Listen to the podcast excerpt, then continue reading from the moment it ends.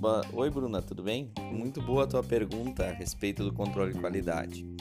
Olha só, o controle de qualidade ele é feito nesses point of cares, ele é muito semelhante ao que nós fizemos em outros equipamentos, em outras situações em análises clínicas.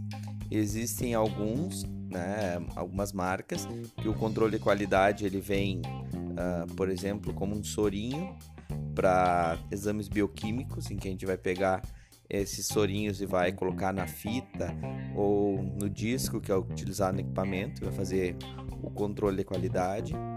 E existem também outros meios de fazer o controle para a gente ver se o equipamento está funcionando de forma adequada, que são fitas controle.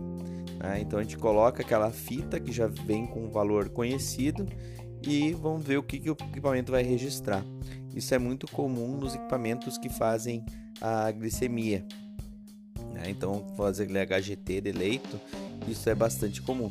Tá? Então, uh, é, uma, é uma das formas que a gente pode fazer o controle de qualidade para esses tipos de equipamentos. A periodicidade que tu perguntou, quando, de quanto e quanto tempo deve ser feito, bom, isso é muito relativo. Né? Isso vai depender do tipo de equipamento. Alguns equipamentos têm a necessidade de ser feito o controle diário, né?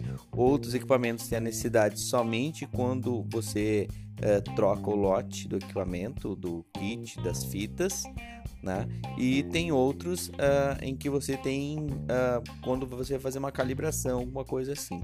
Então é muito variável, né? Então ele não pode não seguir a, a regra que a, gente, que a gente faz do controle de qualidade diário, tá? Mas pensando em termos da RDC 302, das exigências da RDC 302, a gente deveria fazer diariamente o controle desse tipo de uh, equipamento, tá bom? Espero ter respondido tua dúvida.